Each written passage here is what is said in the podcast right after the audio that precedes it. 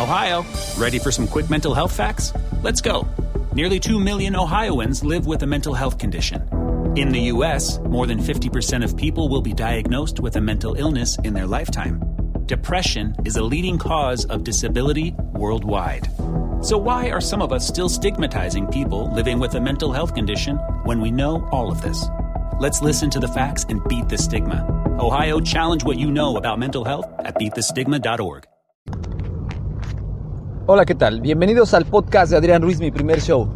Pues sí, así es, estamos llegando a la mitad del año, estamos llegando prácticamente a este Ecuador del 2015.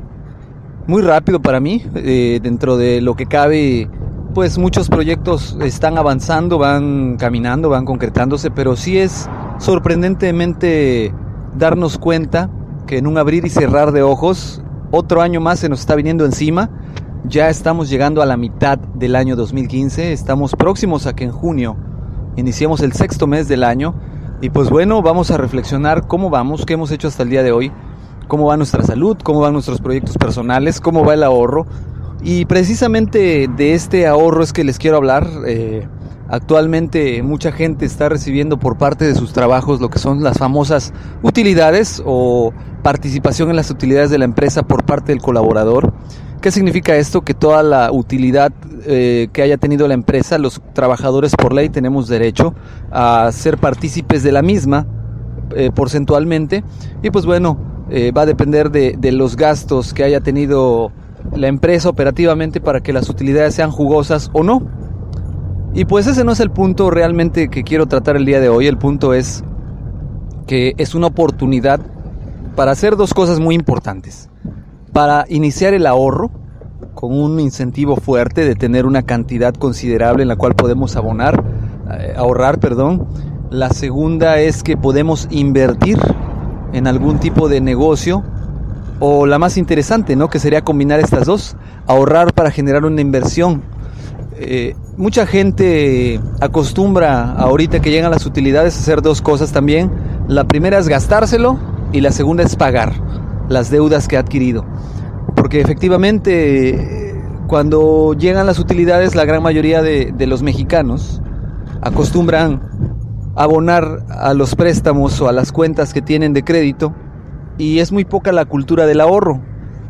Eh, aquí la invitación o el comentario o la sugerencia es que aprovechen los que todavía les quede algo de utilidades, porque así de igual manera hay gente que conforme se las depositan, está yendo a gastárselo a las tiendas departamentales o a las tiendas de abarrotes.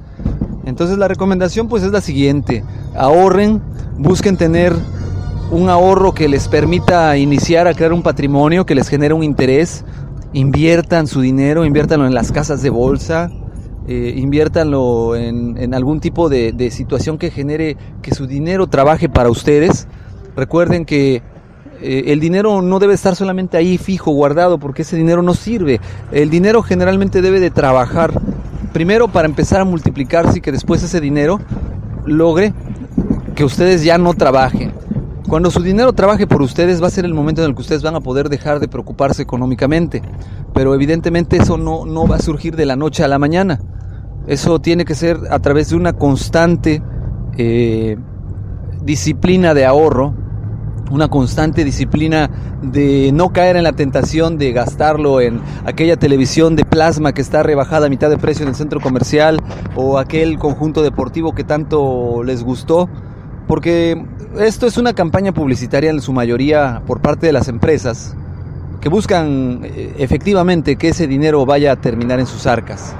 ¿No? Entonces, eh, aquí analicen sus prioridades, realmente qué tan importante es que adquieran esa pantalla, adquieran ese conjunto deportivo, adquieran aquellos bienes que piensan.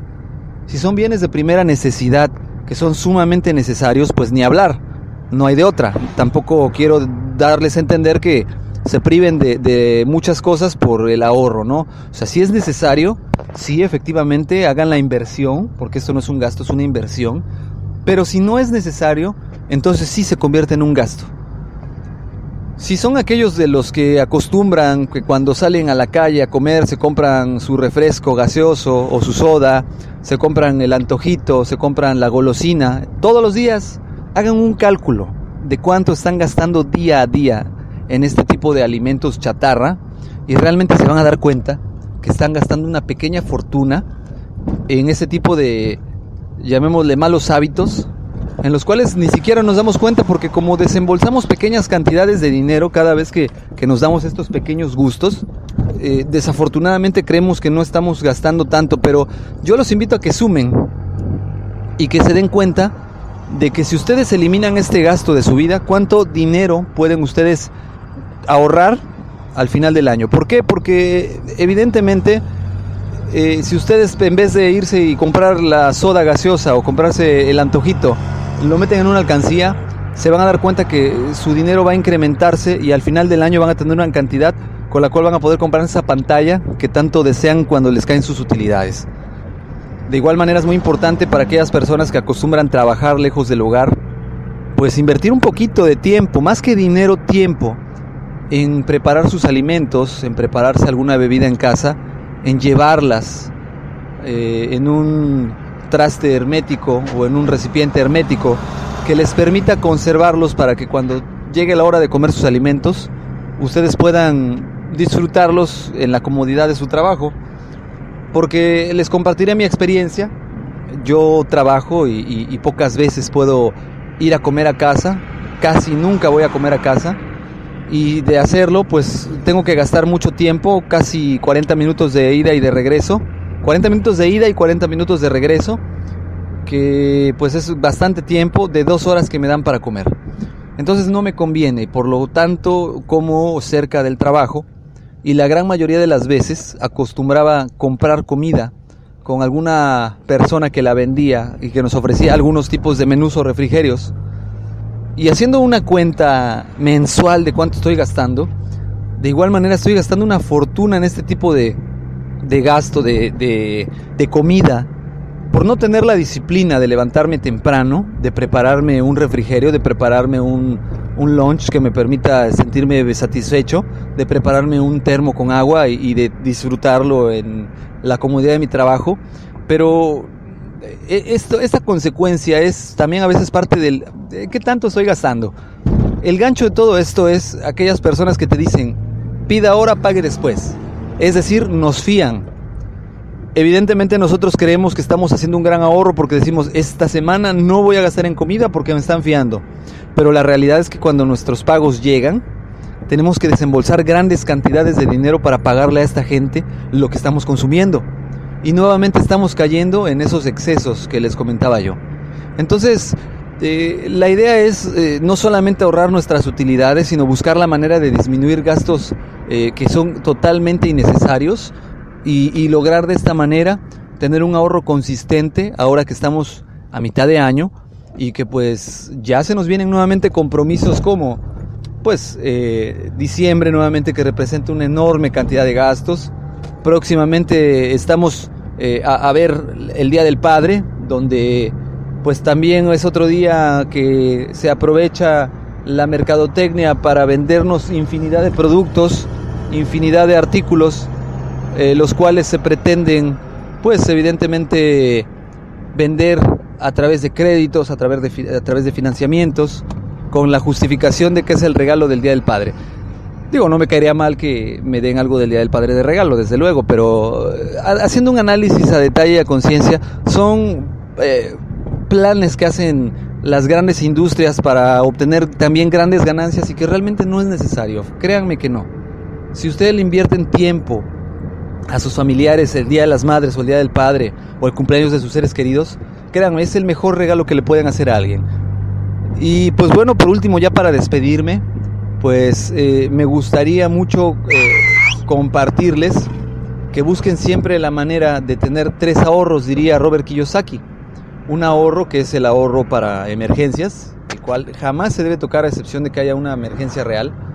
La inversión, que es aquel ahorro que se va a utilizar para invertirlo en algún negocio, en algún proyecto de emprendimiento. Y por último, la caridad, que es donde ese dinero que ustedes guarden va a ir donde su cuerpo a veces no va a poder ir por el trabajo, por los compromisos sociales, y, va a ayudar a que, pues de cierta manera, ustedes eh, sientan esa retribución para con, con sus seres prójimos. Y bueno, esta última recomendación es la que les dejo y me despido. Eh, espero volver pronto a subir algún otro contenido aquí en el, en el, en el podcast de Adrián Ruiz, mi primer show. Y estamos en comunicación a través de correo electrónico en adrianrogelioruiz.hotmail.com, Twitter Adrián Rogelio Ru y Facebook Adrián Ruiz, donde me pueden encontrar y pueden dejarme sus comentarios en qué les parecieron estos temas qué más les gustaría escuchar y agradeciéndoles como siempre a aquellas personas que descargan los podcasts, que los siguen oyendo a pesar de que no he subido contenido reciente, para que puedan ustedes continuar con estos nuevos retos de liderazgo, emprendimiento y logremos ser cada día mejores seres humanos de lo que somos al día de hoy. Gracias por escucharme, que tengan excelente noche de lunes 18 de mayo del 2015. Hasta luego.